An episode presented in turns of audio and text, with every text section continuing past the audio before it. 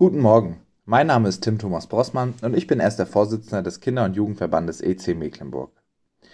Die Losung für den heutigen Sonntag steht im Psalm 5, Vers 13. Du Herr segnest die Gerechten, du deckest sie mit Gnade wie mit einem Schilder.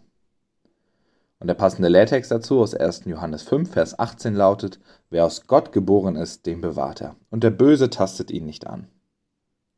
Ach, wie schön ist das. Jesus ist für meine Schuld am Kreuz gestorben und macht mich dadurch gerecht.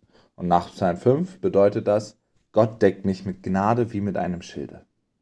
Und durch meine Taufe bin ich aus Gott geboren. Und nach 1. Johannes 5 bedeutet das, er bewahrt mich und der Böse tastet mich nicht an. Ja, diese Zusagen sind ein wirkliches Geschenk. Und ich glaube, wir können uns da auch viel öfter drauf verlassen, als wir es jetzt schon tun. Oder wir sollten uns drauf verlassen. Manchmal müssen wir uns auch drauf verlassen. Aber diese Verse haben auch einen Haken. Sie verleiten zum exklusiven Wir-Denken. Ja, wir Christen, wir sind die Gerechten. Wir sind mit Gnade beschenkt wie mit einem Schild. Ja, wir sind aus Gott geboren. Das bedeutet, er bewahrt uns und der Böse tastet uns nicht an. Und was mit all den anderen Menschen? All den Menschen da draußen? Ja, die sind doch auch schon irgendwie ein bisschen selber schuld an ihrem Leid, oder? Sie könnten das ja auch haben. Das Glaubensgeschenk steht jedem zu.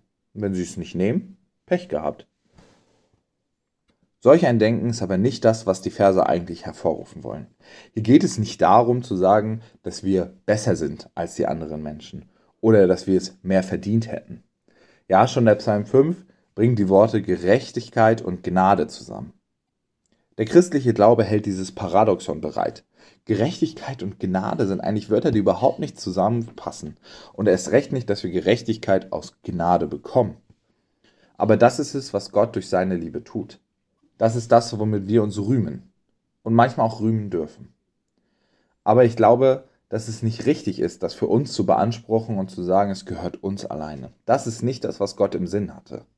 Vielmehr sollten wir doch herausgehen und den Menschen sagen, was sie bekommen können durch diese Gnade Gottes.